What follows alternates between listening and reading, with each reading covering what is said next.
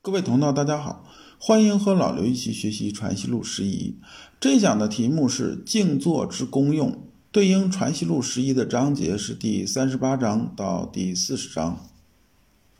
我们看《传习录》原文，先生曰：“吾昔居厨时，见学者为口耳同一之辩，无异于德，且教之静坐。”这章啊，一开篇，先生啊就讲了这么一个现象。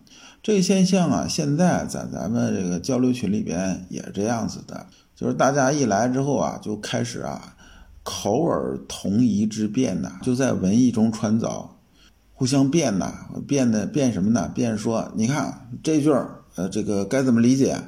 说你的理解和我的理解不一样，那我觉着就是这样子啊，那你觉得是那样，那就不对，那为啥不对呢？来，咱就说一说，然后呢，就开始啊，在里边呢一争争几个小时啊。啊，甚至啊，还拉帮结派啊！你这个你得站在我这边说，你不能站在那边说。实际上这事儿呢，就已经变了味儿了。有很多人啊，在这里边呢占个上风啊，就沾沾自喜啊，觉着你看我厉害啊，争来争去啊，就算你争赢了又怎么样？争赢了吧，顶多算你牙尖嘴利，说你嘴巴厉害而已啊。我那是很反对啊，在交流的时候啊争这些东西的，因为啊，阳明心学修炼心性功夫啊是个内求的事情。我们都一直讲啊，同道为鉴，同道为鉴，鉴是镜子啊。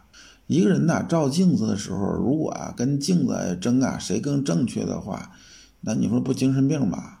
照镜子的目的是为了正衣冠呐。出门之前照镜子，就是看看，你看我衣服扣子呢有没有扣错，领带呢打的正不正，是干这个的，不是出门啊跟镜子较劲的。但是呢，在这个交流这个圈子和这氛围里边呢，总会有这种人，就上来总是争着显着我高明，我水平高，无非呢就是一个好名之心作祟而已啊。对此呢，我是非常反对的。而有些人呢，就算你跟他点，也没多大用处。他自己呢，没有意识到你跟他点的时候呢。他呢就强词夺理，对于强词夺理这类人呢，连孔子都很烦。而人性这些东西呢，几千年来啊，只要是物种存在呢，它呢就一直存在如此。所以先生啊，当时碰到的事情和我现在碰到的事情几乎是一模一样的。先生啊也没有办法说你挨个去指点吧，有些人呢实在是没法指点的通透。就像呢上一章咱说啊，碰着童克刚这种人，轴的不行啊，你点了半天就戳的。全是窟窿，那也是点不明白的，你只能掰开了揉碎了去说。先生当时身边跟他学习的人是特别多，如果每个人都像答童克刚这样啊，掰开了揉碎了去说，那根本是应对不过来的，那是一点办法都没有的。而像我们现在学习交流群里边，一个群里边至少四百多人，里边呢这种情况是很多的。如果每个人都掰开了揉碎了去说，那根本是应对不过来的，那真是一点办法都没有的。很普遍性的那种问题啊，会有专题这种讲座，掰开了揉碎了去说。个例的事情啊，实在是没办法。当时阳明先生碰到的情况也差不多。挨个去解释啊，没法去解释，那怎么办呢？那就告诉大家，大家不要说了，不要说了。心性功夫是内求的事情，大家呢就不要叽叽喳喳。咱这儿不是菜市场，大家呢静坐吧。儒家静坐啊和其他静坐啊不太一样。我们一般理解的入静功夫讲到静坐啊都是盘腿坐，儒家呢一般讲的是正襟危坐，盘腿可以，捶腿呢也可以。阳明心学实修功夫的时候，入门就是收束心猿意马。我们呢也很讲入静功夫，但要求啊没那么高，就是说不像道家讲什么导气，佛家讲入定，咱不讲这些东西，讲的呢就是正襟危坐，观念头生灭，触摸心体。先生啊对这帮人啊要求静坐。哎，很多人啊就开始啊按照先生的要求开始静坐，往这一坐，发现呢确实有效果，但时间长了弊病也出来了，就是啊喜静厌动，逐渐呢流入枯禅这个毛病了。关于枯禅这个事情和啊弊病啊，我们在《传习录》中篇讲的是非常多，这里边呢就不展开去说了。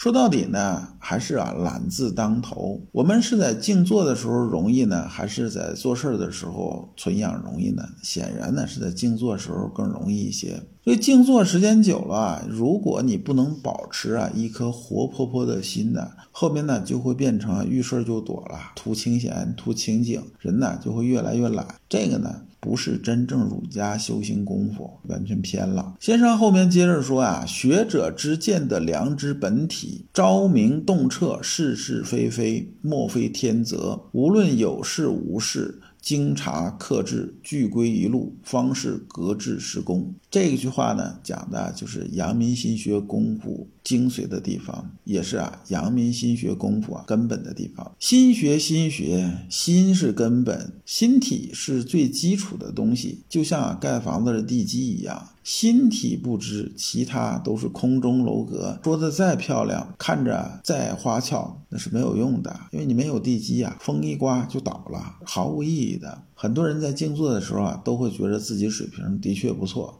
但遇遇到事儿的时候，平常练那些东西，全扔到一边去了，这还是本能反应，这就没有任何意义了。我们修习阳明心学，目的呢是提高我们自己的生命质量。如果学了半天这东西呢，没有办法用到实际之处，那你学它干什么呀？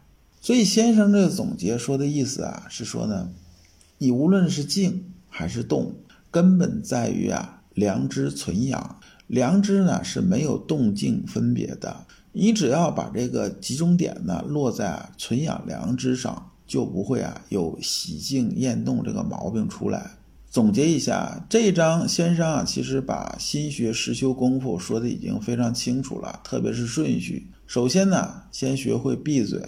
闭嘴的意思不是说不说了，而是把口耳同一之辩这件事儿放下。这就像啊，一只鱼啊和一只鸟，一个说天上好，一个说水里好，那究竟天上好还是水里好？争了半天，它是没有结果的事情，你争它干什么？你出门要照镜子，照镜子是为了正衣冠，不是为了跟镜子较劲。这一节如果都想不透的话，那还是洗洗睡了算了。你还修什么心学啊？对不对？第二步呢，就是入静功夫，静坐。静坐的目的啊，是收束心猿意马，触摸心体。当触摸到心体之后呢，你能感知到黄庭一窍的气机流行。第三步呢，就是存养。存养啊，也就是我们常讲的世上魔。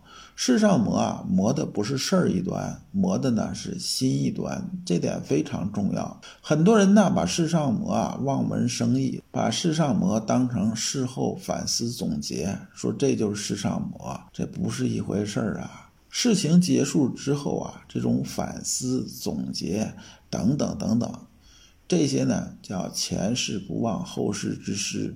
要不要提倡呢？当然要提倡，但这一部分讲的不是阳明心学里边讲世上魔的范畴。做心性实修功夫的时候啊，这一点一定要注意。我们接着看第三十九章。先生曰：“昔孔门求中行之事不可得，苟求其次，其为狂者乎？”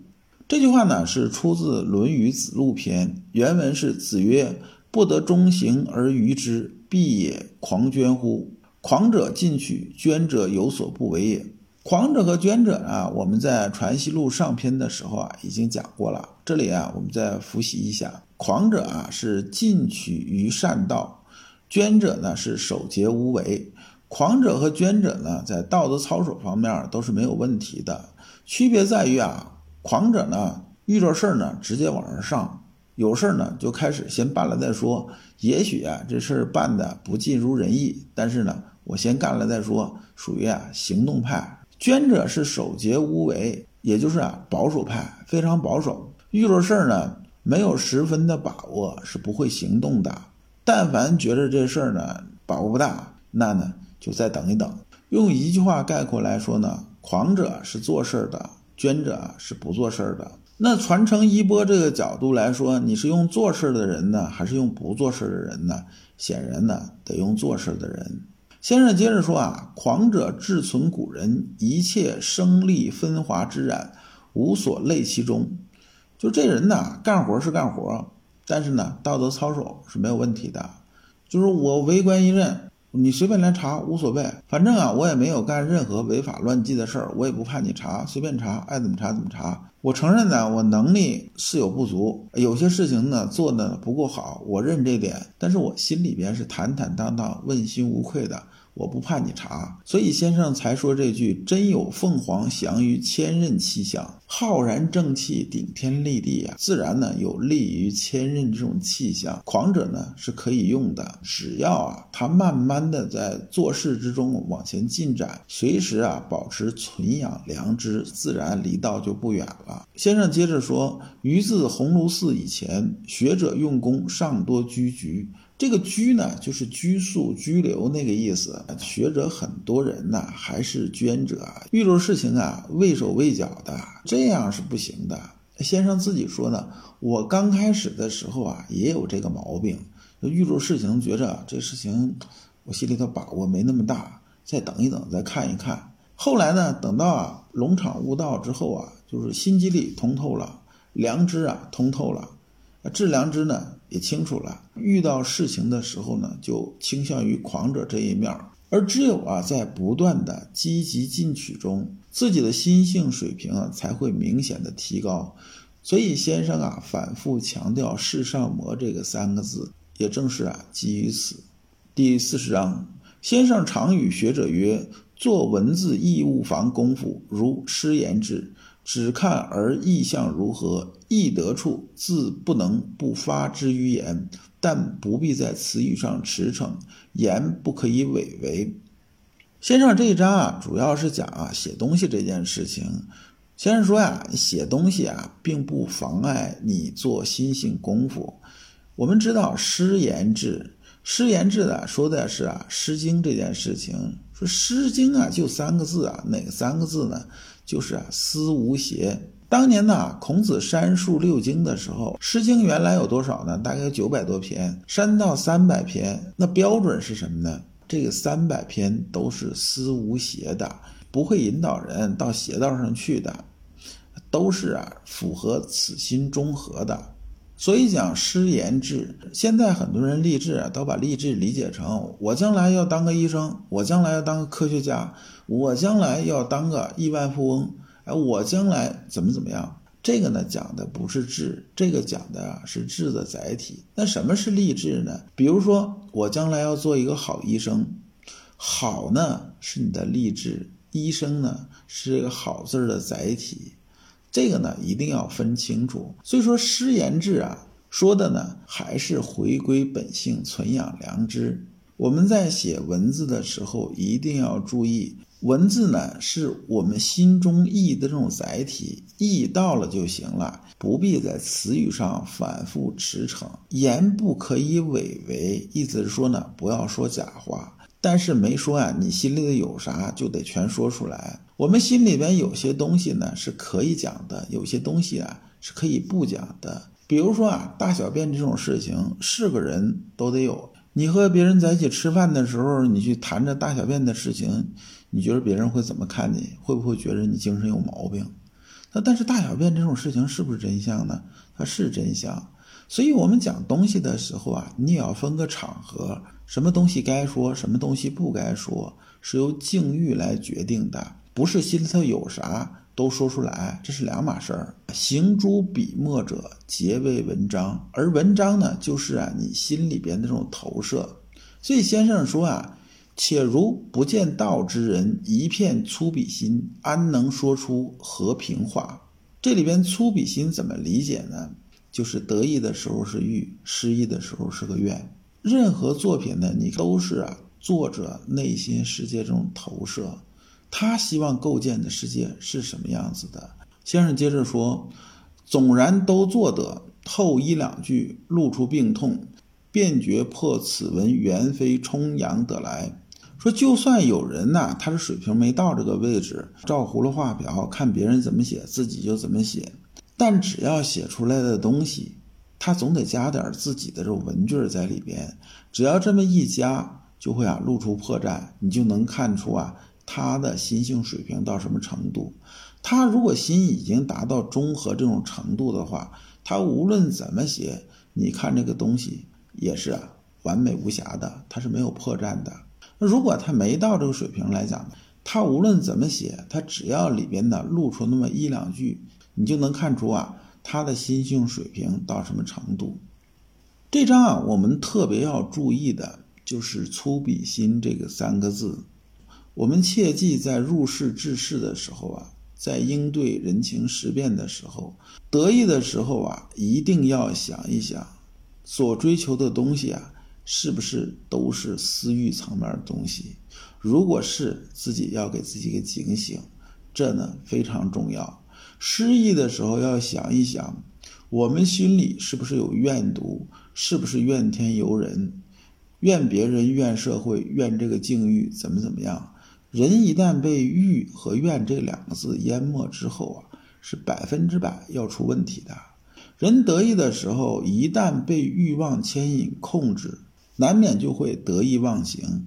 一旦得意忘形，倾覆的危险就会随时而来。而人失意的时候，心里边越是怨毒，越很难能得到机会。因为大家在用人的时候，给你机会的时候。发现您满肚子都是怨，是没人敢重用你的，因为这种怨毒啊，会吞没一个人的良知。人被怨气遮蔽的时候，最常见的一个表现就是巴不得别人倒霉，见不得别人好。人如果是这种心态的话，谁还敢用你啊？我们这一章啊就结束了，下一章的题目是以己昏昏，使人昭昭。感谢诸君。